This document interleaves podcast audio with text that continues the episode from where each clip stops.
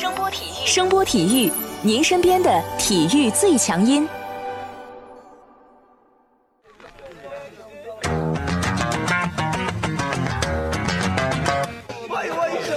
Yo yo, it's boogie time, so come on, let's swing it, alright?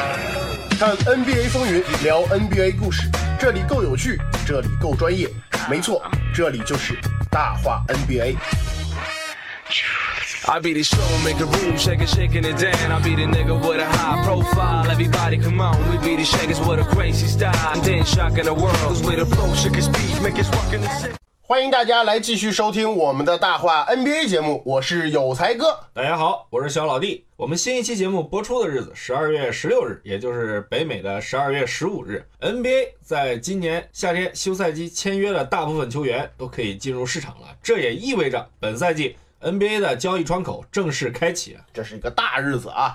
今年的交易窗口跟之前两个赛季相比，其实挺有意思的，不像前几年都是以角色球员为主，今年具有非常多的有好实力而且身价不菲的球员出现在这个交易窗口里面。对，比如爱神凯文乐福，比如罗主席，嗯，雷霆的超市开张了。对对对对对，雷霆的亚当斯、加里纳利以及罗主席全部上市啊！在赛季没开始之前，这几个人其实已经成为交易市场上的风云人物啊，更包括我们的这个伊戈达拉啊，以及从交易到勇士那天开始算，就已经深陷交易传闻的拉塞尔。除了他们，马刺的两个核心阿尔德里奇和德罗赞啊，也是深陷交易的漩涡，他们自己估计也都说不清楚到底怎么回事啊。这些都是在 NBA 联盟里面数得着的、有点牌面的球员。其实从严格意义上讲，我觉得拉塞尔不算是正式进入市场，因为勇士从头到尾其实也没有说要交易他。但是从他到勇士那天起，关于他的交易传闻就没停过呀。这个确实从来没见过，刚签了大合同就直接深陷这个交易传闻呢，比较惨啊。刚才这些人呢，都是比较有牌面的、有实力的，而且工资是比较高的。后面其实还有一大波有实力或者有噱头、工资也特别高的人。比如开拓者的这个怀特塞德大白边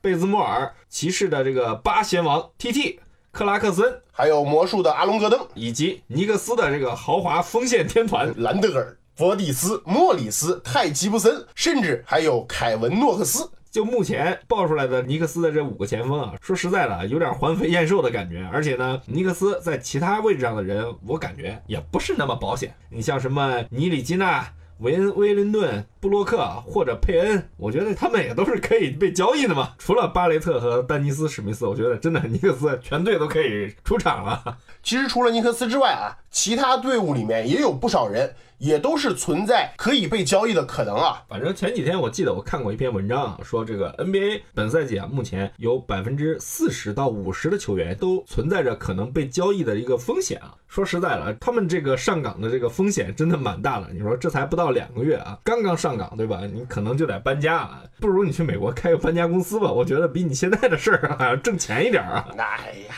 这个不靠谱啊！因为你人员的流动性大，其实也从侧面反映了 NBA 这个联盟的竞争有多么激烈。只有激烈的良性竞争，你才能去催发出更高的行业水准。你要知道，NBA 其实每年啊正式的上岗工作岗位只有四百五十个，除此之外还有六十个临时工，就是我们常说的双向合同啊。啊，咱们就算一共是五百一十个岗位吧，而且这里面最少有一半是有正式工作合同的，而且他们的合同是有一定保障的。但即使这样，他们的工作。或者说岗位并不是有保证的啊，他们不但要面对其他正式工和六十个临时工的这个竞争啊，还得面对发展联盟以及很多待业中的中年同志、青年小伙的挑战，甚至是来自世界各地的各种金童或者各种老油条们的挑战。所以说啊，老美搞的这个联赛能代表篮球的最高水平是比较有道理的，这也是 CBA 咱们自己的联赛需要去好好思考的一个问题啊。这个扯远了啊，开场都跑题了。感叹完之后，咱们赶快回正题。大家听到我们节目的时候呢，就像刚才说的，NBA 的交易窗口正式开启啊。毫无疑问，伊戈达拉的去向、乐福、罗主席的下家，其实都是比较引人关注的啊。毕竟他们是属于那种可以引起争冠集团球队之间实力变化的角色。不光他们三个，包括加里纳利、亚当斯、拉塞尔，甚至是阿隆戈登以及尼克斯的个别球员，如果加入到合适的球队，他们都可能让一支球队的战斗力有相当程度的变化，甚至引起分区球队之间的格局变化。但这个赛季的交易窗口和最近几个赛季相比，最大的不同在于涉及的球队可能会非常非常的多。这点确实是有别于最近这几年啊，以前东西部的球队不管在哪个分区有点想法的，基本上都是围绕着两个课题来搞：如何干阿 king 啊，如何干勇士，在休赛窗口去搞事情，无非就是干这两件事儿。但是呢，碍于好的球员少，而且各支球队之间的这个薪金的灵活性的限制啊，大部分情况下其实都是小修小补，或者说淘宝。最典型的例子就是马赛克啊，连续几年只要有个像样的人都想去掺和一脚，其实结果嘛就是谁都弄不到。他们也是薪金灵活性差的一个最直接例子啊，从引进 CP 三到最后换成威少，从头到尾除了弄来个塔克。基本上算是没有任何补强，到最后了，逼的跟这个戈登高价续约啊。另一个例子呢，就是雷霆了，从头到尾被大合同困死啊，到最后核心全走完了。即使在重建阶段啊，他们目前的核心任务还是首先要清理队里的大合同。嗯，剩下的那些要摆烂的球队，因为每年都有点大鱼会浮出水面，都早早的要么奔着选秀权，要么奔着清理薪金空间去操作了。但今年最大的不同是，首先啊，东西部都失去了明确的靶子球队啊，即使现在的。湖人和雄鹿啊，在各自的分区都是属于一枝独秀的状态，但没有谁明显的去要针对这两个球队。其次呢，今年啊，东西部分区都出现了新的比较有竞争力的球队，而且往年实力比较强，或者说赛季开始前普遍被看好的球队啊，都陷入了一个比较尴尬的境地啊。这点在西部就特别明显了啊。对对对，开拓者、马刺、勇士，你看这个赛季开局打的那叫一个稀烂啊。掘金和爵士。也属于表现明显没有达到之前预期的球队，所以这些球队在交易市场开启前或多或少啊都想通过这个交易窗口去对球队有针对性的补强啊。东部这边虽然整体来说还是几支传统强队在制霸啊，但因为热火在本赛季的异军突起，以及篮网和魔术成绩明显没有达到球队之前的预期，这注定了他们也成为了在这个交易窗口可能比较活跃的球队啊。总之，今年的这个交易窗口比较热闹啊，想干什么的都有。大家各怀心思，各怀鬼胎。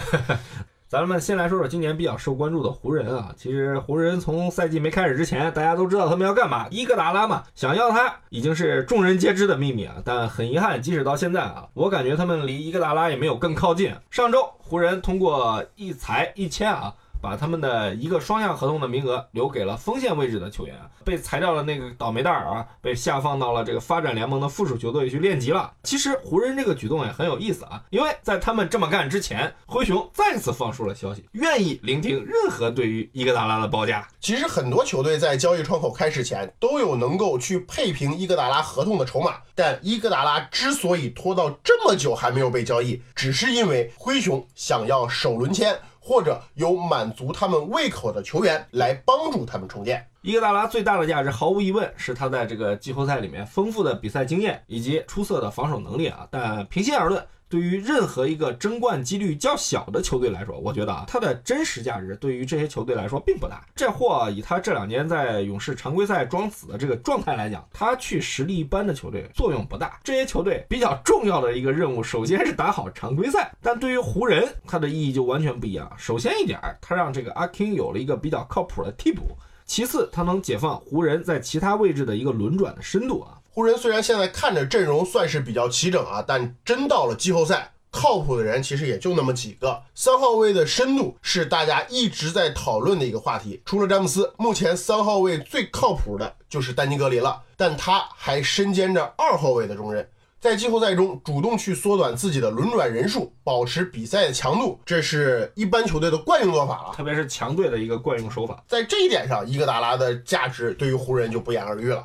对湖人最大的问题是啊，首先他们没有能够满足这个灰熊的筹码。为什么这么说？灰熊摆明了是想要选秀权，湖人的选秀权大家都知道，因为浓眉的这笔交易其实已经消耗的差不多了啊。虽然他们手里还有，但是呢，他们目前连个二轮签都不愿意出。其实我觉得是有难言之隐。湖人本赛季的这个薪金空间虽然比较健康啊，只有一点二亿出头，但本赛季结束之后呢？他们首先要面对的一个问题是什么呢？续约浓眉，因为浓眉是交易过来的啊，湖人必须自觉的奉上一个五年的顶薪报价啊。不过比较有意思的是，今年是浓眉的第八个赛季啊，大家都知道顶薪续约有两种方式，鸟权或者指定老将条款啊，那浓眉肯定是要往这个指定老将条款上来靠。以他目前的这个状态，七至九年的球龄可以获得工资帽百分之三十的起薪，但是呢，十年以上的球龄就可以获得工资帽百分之三十五的起薪。触发这个指定老将条款的条件啊，就包括了：首先，你现有合同只剩一至两年，或者是自由球员，在最近的这个赛季或者最近三个赛季中的两个赛季，球员入选了 NBA 一阵、二阵、三阵。在当赛季或者最近的三个赛季中，对吧？有两个赛季该球员当选了最佳防守球员。那浓眉呢就很有意思了，一七至一八赛季人家是什么一阵？那这个赛季呢，咱们谦虚点是吧？三阵总有吧？所以说嘛，小伙子现在一直没说续约的事儿，没准儿就有这个小九九在啊。对啊，你加上队里有这种玩一加一合同的节奏大师是吧？哟，你这好久没有黑老詹了呀，嘴痒了？就事论事啊，就事论事啊。浓眉，我觉得啊，就是本赛季结束之后啊，不是没有说去搞这种二加一合同的可能性。对于湖人来说，浓眉在他们球队的未来，他的合同只会是越来越大。即使湖人不给他一个长合同，短的大合同，你要不要给？詹姆斯的合同是三加一的合同啊。按照他现在这个爱岗敬业的态度，到了第三年结束，我觉得他很有可能还是会跳出合同。再加上库兹马在未来也有可能留在湖人。如果他留在湖人，你不拿出一个像样子的合同，好像也说不过去啊。所以说，可以预见的是啊，湖人未来的薪金空间肯定要被这三个人挤压。那么，通过选秀权在这个选秀大会里面淘宝，是湖人未来找到廉价球员的一个主要渠道啊。但灰熊即使到现在，虽然号称愿意聆听任何报价，但他们始终也没有任何松口啊。对，人家说我愿意听任何报价，没说我要降低我的要求，对不对？你，所以湖人不是没有资本去交易伊戈达拉，而是无论说用选秀权还是用好的球员去交易伊戈达拉，对于湖人来说都会付出过大的代价，以至于影响球队未来的布局规划。因为这几年啊，大家都看到了啊，只要是个上档次的球星啊，他们的工资都在飞涨。今年夏天，连杰伦布朗和托比亚斯哈里斯都能搞出这么大的合同，你可以想象啊，对于这些薪金空间有压力，或者说球队里面有续约的压力的这些球队啊，通过选秀去选一些比较有集战力的球员。对于这些球队是有多么的重要，这也是为什么今年选秀大会不少这些大三、大四的 NCAA 球员啊，都在相对比较高的一个位置上被一些球队选中。其次啊，我觉得就是伊戈达拉一千七百万的工资真的是太高了啊！不管对于湖人啊，还是对于任何想交易他的球队，我觉得都是蛮高的啊。对你想要他，也真是需要他的球队，其实很多。对对对，他适合的球队很多，那比如掘金、七六人、可以雄鹿，可以，甚至是快船。都挺合适的，没有不合适的啊。对，但这些球队面对的共同的问题是，你一旦去满足灰熊的胃口，把伊戈达拉给交易来，你不但要吃下他的工资，送上选秀权，很有可能还要搭上超过两个球员。比如说，你用两个球员换了一个伊戈达拉，那么你球队是不是就必须要继续去补充这个球员啊？即使你用底薪去签人了，你工资单上实际上的数字是超过了伊戈达拉的工资数了。所以这就很尴尬了啊！比如刚才我们说到的这四支球队啊，对对，掘金目前的工资是一点三一六亿，七六人是一点二八四亿，雄鹿是一点二九六亿，快船是一点三亿。为了一个补强，本赛季可能就要直接交税了。更别提还要赔上个选秀权。这也就是为什么大家在等灰熊去买断伊戈达拉的一个直接原因。这些球队其实大家都看到了，他们未来的工资都是一个直线上涨的趋势啊，你不可能是会比这个赛季更低的。那么怎么交税，有什么样的限制，大家对这个规则都是门儿清的。那我本来这个赛季我好好的，我因为了伊戈达拉，我去豪赌了一把。我可能就提前背上了这个赋税的这个负担，值不值得这么干？伊戈达拉他以前是什么水平，大家都知道。先不说他本人愿意去哪儿这个问题，交易他就像一个赌局一样，球队就是坐在这个赌桌上的人，你敢不敢下注？他的工资是目前让所有垂涎他的人望而却步的。而且目前市场上有不少的大牌球员也都存在这样的问题啊，比如凯文·勒夫、炮哥，还有阿尔德里奇。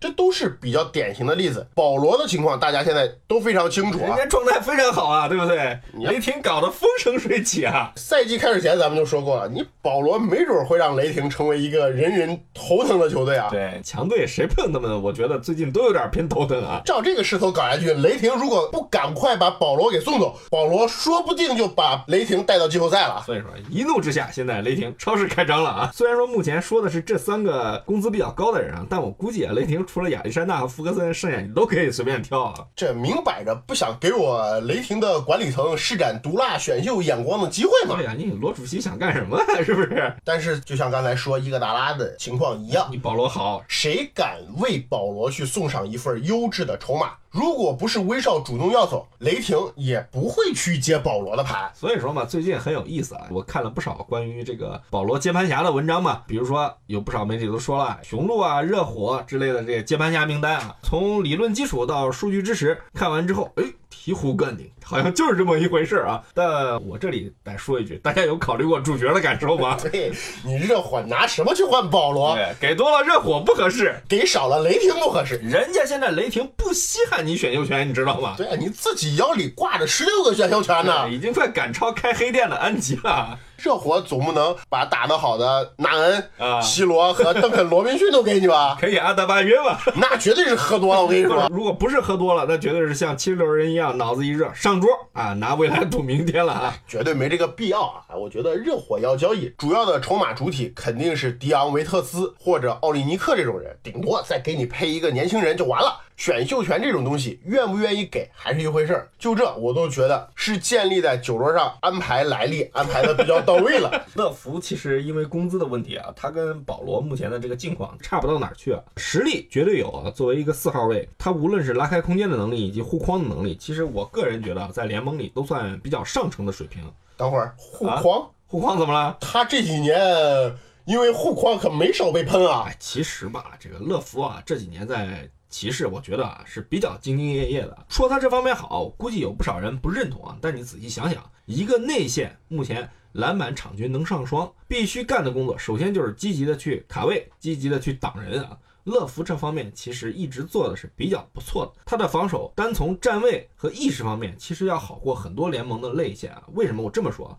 大家去比较一下这个步行者的迈尔斯特纳，身体条件不比乐福好，为什么这么多个赛季场均的篮板从来没上过双？说白了就是不愿意去挡人，不愿意去卡位，不愿意去干脏活累活。乐福目前他交易的最大难点，除了他身背一个四年的1.2亿大合同以外啊，他的身体状况是另外一个比较核心的问题。这个问题让很多球队望而却步。上个赛季，乐福一共只打了二十二场常规赛，一七到一八赛季他只打了五十九场，一六到一七赛季，就那时候老詹还在呢，只打了六十场。我觉得对于乐福来说，他最尴尬的是他想去有竞争力的球队。东西部现在表现好的几支球队就这么多了，对，但是这几支球队又都不缺四号位。确实有点尴尬。哎大家掰着指头查就能查出来啊。湖人不说了，搞得跟咱们中国当年的移动长城一样，快船、泡椒、哈克莱斯、哈雷尔。你不能说没他的位置，但人家对他没什么需要，马赛克倒是缺啊，估计也很感兴趣啊他肯，定有兴趣。他们是个腕儿都想要，但是他们掏不起钱。忽略不计吧。东部这边七六人是肯定没有要他的这个可能性的啊。首先人家阵容够高了，其次他们好像也玩不起了吧。呃，雄鹿这边我觉得是属于没有理由去打散自己现在磨合的比较好的一个阵容，对不对？猛龙这边呢有西亚卡姆，热火这边呢有阿德巴约。步行者这边有小萨博尼斯，哎，你看来看去，最有可能两个队伍，也就是凯尔特人和篮网。我觉得我们开拓者也可以的。哎，那疯了吧？工资都联盟第一了，三号位全废完了，而且队里呢现在能交易的两个合同全指着他们去解套薪金空间了。其实这三个队啊都有需要乐福的理由，而且都能交易，但是真的都不太靠谱。绝对不靠谱啊！首先排除的肯定是凯尔特人。从这个阵容搭配上来讲，凯尔特人现在三个内线，泰斯、坎特、威廉姆斯都是优缺点比较突出的内线。泰斯属于比较均衡，但能力也就那么回事儿。坎特攻强守弱，威廉姆斯个儿低，年轻能蹦，其他也就那么回事儿了。健康的乐福，无论从稳定性还是能力上来说，都比他们三个强。但是呢，乐福三十一了，又背着个四年一点二亿的合同，这就完全占用了凯尔特人目前可能给塔图姆预留的一个工资份额，这不符合凯尔特人目前的这个未来规划。况且啊，乐福现在到哪儿，他都不可能是核心了，我觉得他只能算个拼图啊，成不了主角。那么凯尔特人首先就要 pass 掉，除非绿军动了放弃海沃德的念头。但从这两年安吉和史蒂文斯的态度来说啊，我觉得目前好像没有这个苗头。开拓者其实同样是这个道理，他们很需要乐福这样的人，而且开拓者是这几支球队里面需求最强烈的一个。看上去他们也有像怀特塞德这样的筹码，配平薪金空间没压力，对不对吧？甚至送出选秀权也是可以的。但这意味着什么？他们要把乐福四年的高额工资捆在自己身上，这跟他们吃下贝兹莫尔和怀特塞德的合同的这个初衷是完全背道而驰的。篮网的情况呢就不太一样了，因为这球队明摆的是要抓住欧文和杜兰特的巅峰去搞事情了。球队里面呢，除了这两个哥们儿，我觉得没有什么是不可以被放弃的啊。即使你像丁威迪或者勒维尔这种人，别看勒维尔刚续了合同啊，如果他们可以为球队带回一个明星级的球员，我相信。篮网的管理层啊，会毫不犹豫的出手，但是他们的筹码对于骑士来说有没有吸引力，就是另外一回事了。篮网现在队里最值钱的是勒维尔、丁威迪这两个兄弟，跟骑士着力培养的人塞克斯顿和加兰是完全冲突的。那么篮网现在队里剩下的人里面，价值比较高的也就坦普尔和普林斯以及贾莱特·阿伦了。但是篮网不可能去放弃他们。你有工资高的，你总得有几个工资低的去打杂吧，对不对？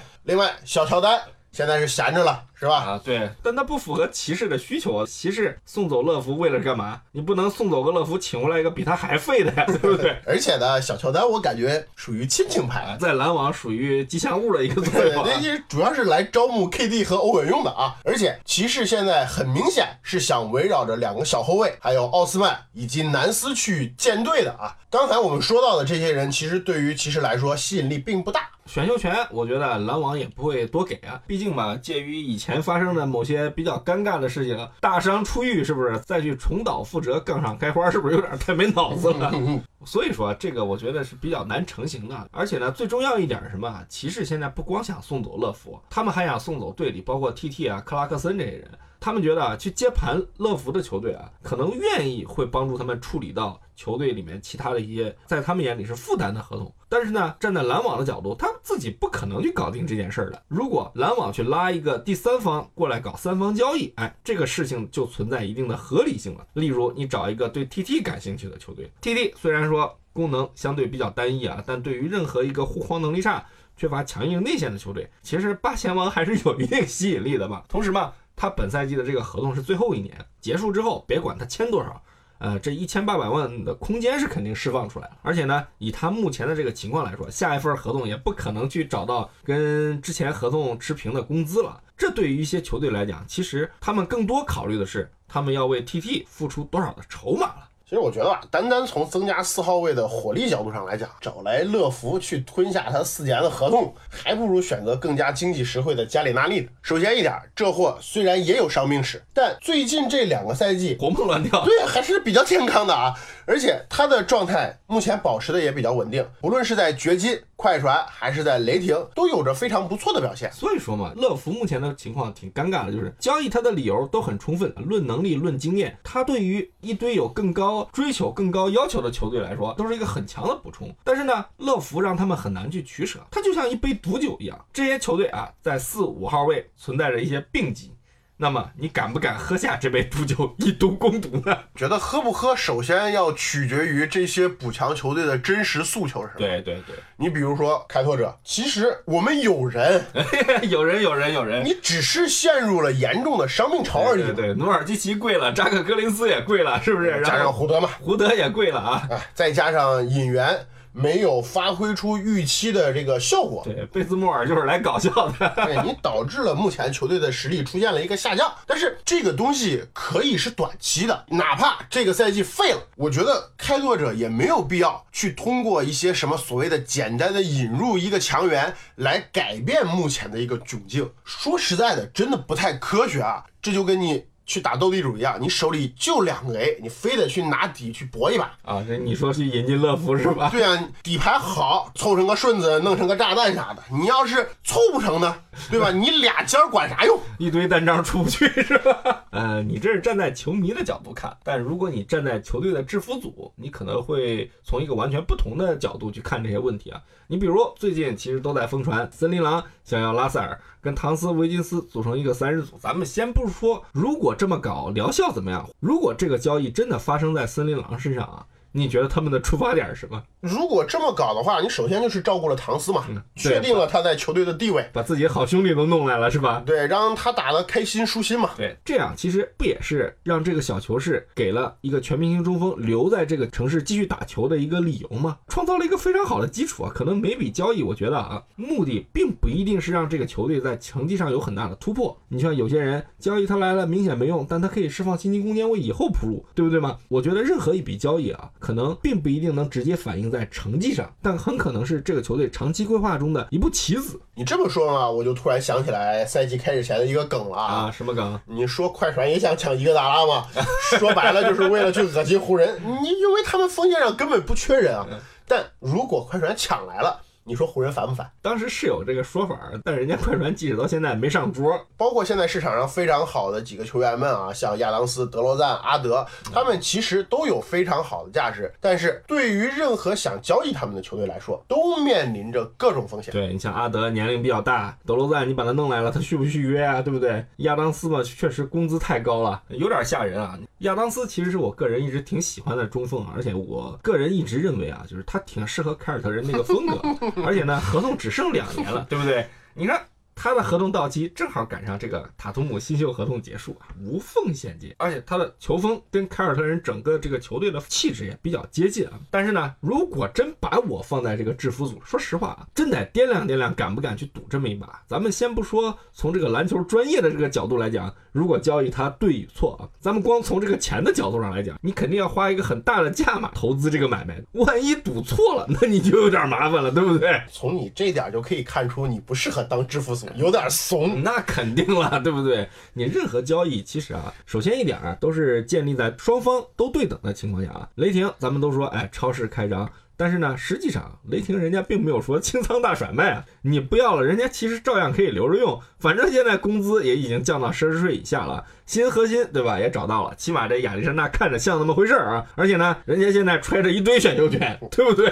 对，十六个选秀权的啊，所以说你看着加里纳利啊、亚当斯啊，包括像灰熊的克劳德、伊格达拉这些人。甚至包括魔术的一些球员，甚至说公牛的马尔卡宁这些，目前来说发展没有达到这个联盟预期或者说球队预期的球员，都很美，可能一个个有志青年都很想要，但真到掏钱的时候，是不是得好好掂量一下自己兜里还有几个子儿，敢不敢上桌超支的花钱？我觉得现在很多球队其实都是比较畏首畏尾的，在做这个交易市场做试探，跟往年完全不一样。往年的气场都是我要谁谁谁提前，大家哎桌底下都已经商量好了。现在都是搞什么投石问路。灰熊已经敞开大门接受报价多长时间了？不到现在没问出个子丑寅卯。我觉得啊，这里有个更深层次的原因。什么原因？几个月前拜某个死胖子所赐嘛。NBA 现在其实也面临着一个工资帽缩水的可能性，对不对？咱不是说去夸咱们这个中国市场多牛掰啊，但到现在这一步了，你要说没有影响，我觉得绝对是个瞎话。你觉得这也是这么多高薪球员集体上市场的一个主要原因？我觉得是存在这个可能性的啊，因为你想吧，作为一个球队的管理者，他们可能知道的这个。实际情况是比我们更多、更真实的。往年是没有这么多如此高薪水的球员是同时出现在市场上的。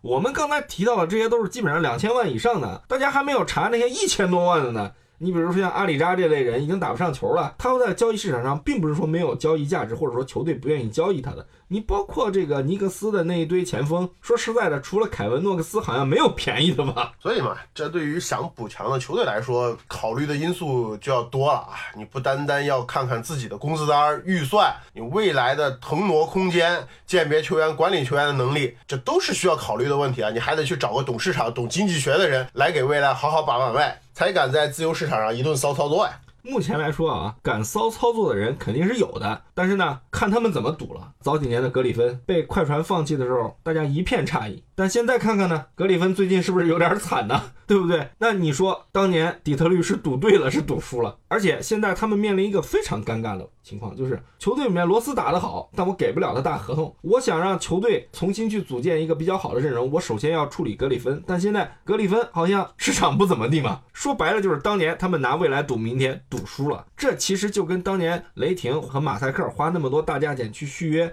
去留人，到最后把自己的路给堵死了，两年了，到现在都没缓过来劲儿。现在市场上的人真的没什么太便宜的人。但是呢，这些人其实对于很多球队都有非常大的吸引力。我有种预感，可能有些人会操作太猛，但是如果你操作过猛，很不凑巧，你上桌赌输了，那这可能就不像马雷霆和马赛克两年缓不过来劲儿的一个问题了，可能你得好几年。那万一赌赢了呢？那？赌赢了，那就跟去年的这个猛龙一样了，是不是？你一年之后走了，对不对？我回来照样给你办什么欢迎仪式，大家照样给你全场喊过 MVP，我赚了呀，对不对？嘿，这人夺冠了吧？对对对，哎，反正不管怎么说吧，因为今年这个交易窗口开启之后，跟往年的情况真的不太一样啊。对就像我刚才说的，可能会相对冷淡，虽然看着很热闹，但也有可能有哪些具有改革精神的人，是不是大刀阔斧的走在时代的前沿，拿出自己的筹码，我缩了。对，那就看你的运气了呗。赌对了，你的明天一片向好；